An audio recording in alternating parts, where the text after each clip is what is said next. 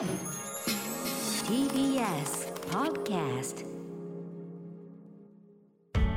発信型ニュースプロジェクト。TBS Radio 905-954荻上チキ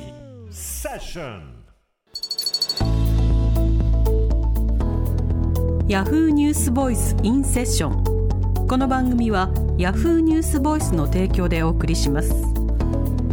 ここからはヤフーニュースボイスインセッションヤフーニュースボイスはインターネットメディアヤフーニュースの中にあるコンテンツで私はこう思う今これを伝えたいという意思を持つ発信者が自ら視聴者に語りかける動画メディアです。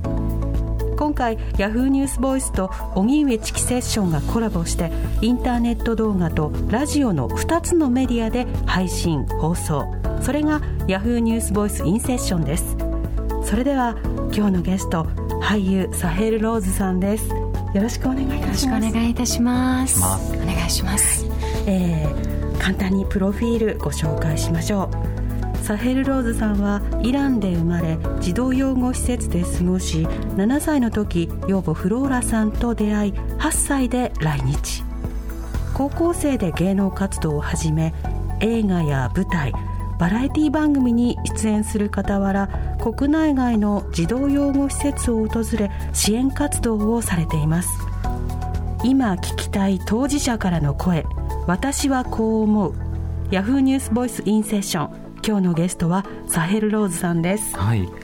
今日サヘルさんに伺える話は関心を持続させる重要性ということなんですけれども、はい。今日はどんなことをお話しいただくんでしょうか？そうです。あの、私が思うのはやっぱり日々いろんなことが起きていて、世界中でもいろんなニュースが飛び交っていると思うんですけれども、取り上げられるニュースってほんのわずかで、取り上げてもらったとしても、それって一週間後には、やはりその先どうなったんだろう、あのニュースって思うように、持続して続かない報道ってとってもたくさんあるじゃないですか。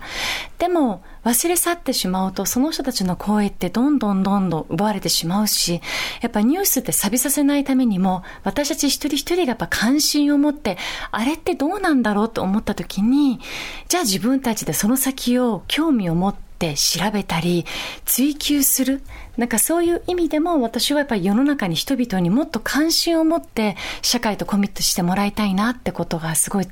自分が一番伝えたいことの一つなんですよね。うんはい。特に最近このニュース錆びついてはいけないな忘れられてはいけないなと思うものというのはどういったものがありますか、もうたくさん本当に私はあります。たくさん難民問題もそうですし、やっぱりじゃああの、いろんな国で起きてることもそうですけれども、その中でもじゃあアフガニスタンのニュース、今確かにたくさん取り上げてくれてはいるんですけれども、これって果たしていつまで続くんだろうって。うん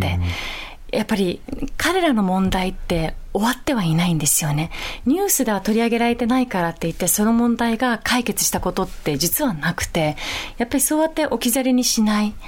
アフガニスタンの問題にしても、やっぱり私たちイランからするとお隣の国でもありますし、私にとっても大切な友人たちがたくさんいて、そこで生活をしている。この20年間で女性たちが得られた自由、教育ができる権利っていうのは、とても奇跡だったんですよ。でもそれが一瞬にして、もちろんタリバン政府は、いや、この後もイスラム法にのっとって女性たちの権利を守っていくとは言ってはいるけれども、まだ見えていないことたくさんあって、じゃあ教育も何歳まで受けられるかっていうのは一切口にはまだしていないんですよね。うんそういう意味では、実はちゃんと私たちがその問題を常に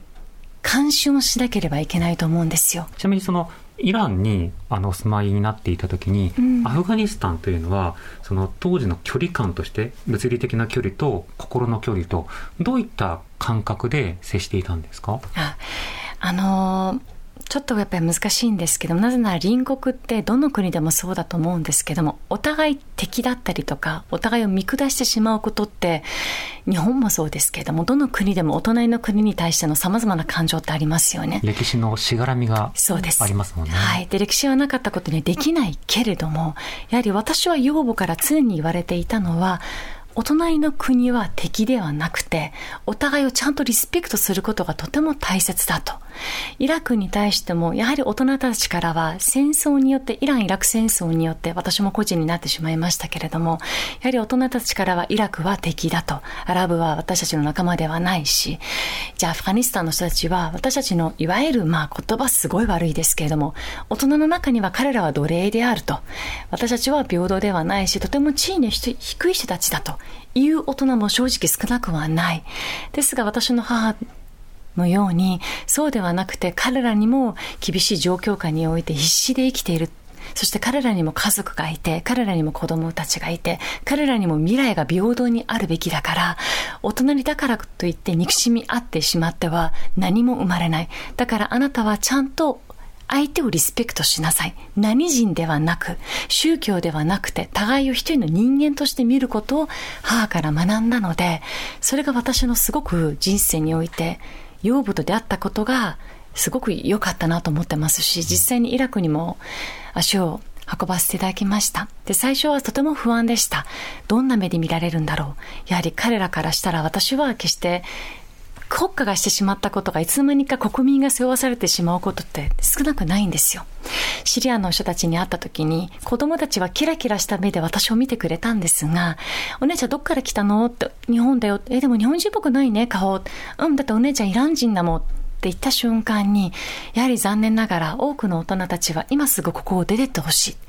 あなたたちイラン人のせいで私たちの家族が殺されてしまった。それはどういうことかというと、別に国民、私たちが武器を彼らに向けたわけではない。でも、イランの政府がお金を出して大量にいわゆるアサド政権を支持してきたことによって、国内で起きてしまった出来事、そしてシリアの方々からしたら、イランの政府がしたことイコール国民だというふうにどうしても憎しみの種が植え付けられてしまった。それはお互いによってシリアの方々もイラクの方々もイランの方々もやっぱり今ほどおっしゃったように歴史が生んでしまったことって対立なんですよ。分断なんですよね、あの集団がしたこと、うん、そしてお前はその集団メンバーじゃないかって見られますもんね。そうです。それは決して私たちの国中東だけの問題じゃなくてじゃあこれって日本だって次の世代がもしかしたら背負わされてしまう悲しみの連鎖なんですよね。他人から勝手に線を引かれてその線の中だけで考えるっていうことから自由になりたい。っていうようなそういう人の感覚っていうのがあると思うんですよね、うん、その国という単位で考えるなとかこの宗教ならこういったような行動をしろとか、うん、そうした方に縛られるととても危険なことなので、はい、いろいろ気をつけなくてはいけない。でそれは当然日本の中にいてもそうした線引きってしばしばあると思うんですね、はい、先ほどの忘れてはいけないニュースという点で言うと日本はアフガニスタンに対してあんなにひどいこと起きてるんだっていうことを思いがちですが日本国内でも外国人差別や非人道的な出来事、いろいろ続いています。この点についてはいかがですか、はい、例えば、あの、路上生活者の方のね、ちょっとその差別的な発言が一時期話題になったと思うんですけれども、考えてほしいのが、じゃあ彼らがどうしてその生活になってしまったのか、じゃあ彼らがどうして新しい生活がスタートできていないのか、そこにちゃんとせっかくその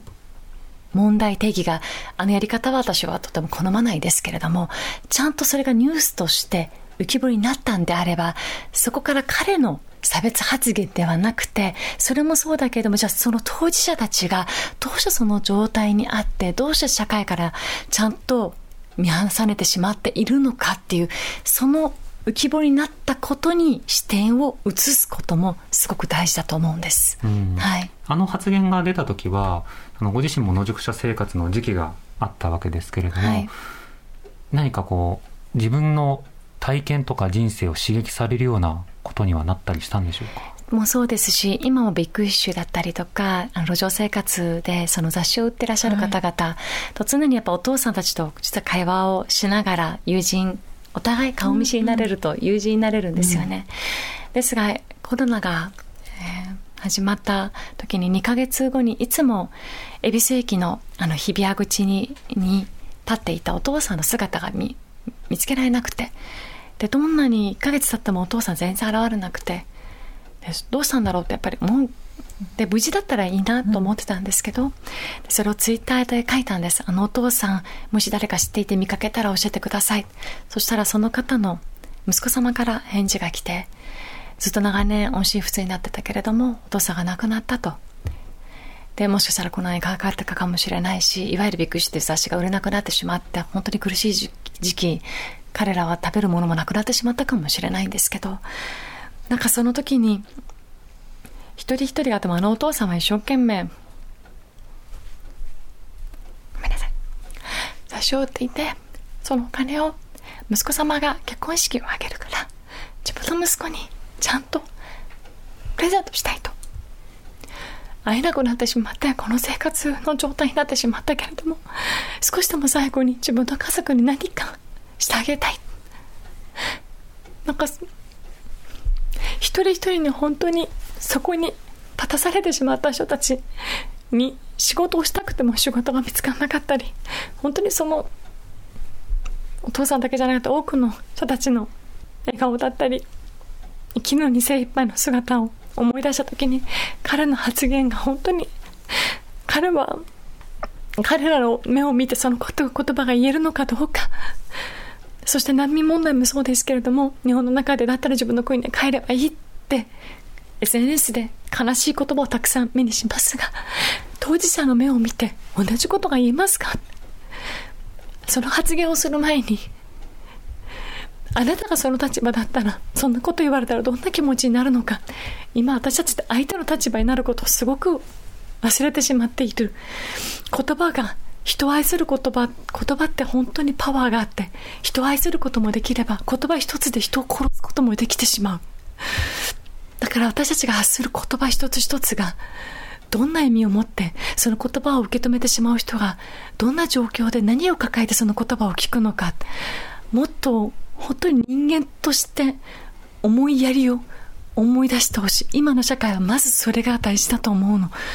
そう思ってます。ごめんなさい。感情的になっちゃって。いいすいません。ティッシュありますので。ごめんなさい。本当にすいません。ありがとうございます。おっしゃる通りだと思う。うん、本当に。うん。多分その自分がそういった立場にならなくて済むと考える人もいるし、はい、一方で自分が自分は成功したんだと。でも成功してない人たちは努力が足りないからとか、うん、そういったような理由で配慮をする人っていうのはいると思うんですよね。でもそうした人に対する共感力とか、はい、いろんな人がいることを社会という大きな容器でしっかりとこう対応していくことが大事だっていうような感覚というのもやはり教育とか対話などによって育てていくものですよね。お時間となりました。さゆらさんありがとうございました。こちらこそたくさんありがとうございました、ありがとうございました。こちらこそです。今日のゲストはサヘルローズさんでした。ヤフーニュースボイスインセッション。この番組はヤフーニュースボイスの提供でお送りしました TBS ラディオ荻上チキセッション TBS ラディオ905-954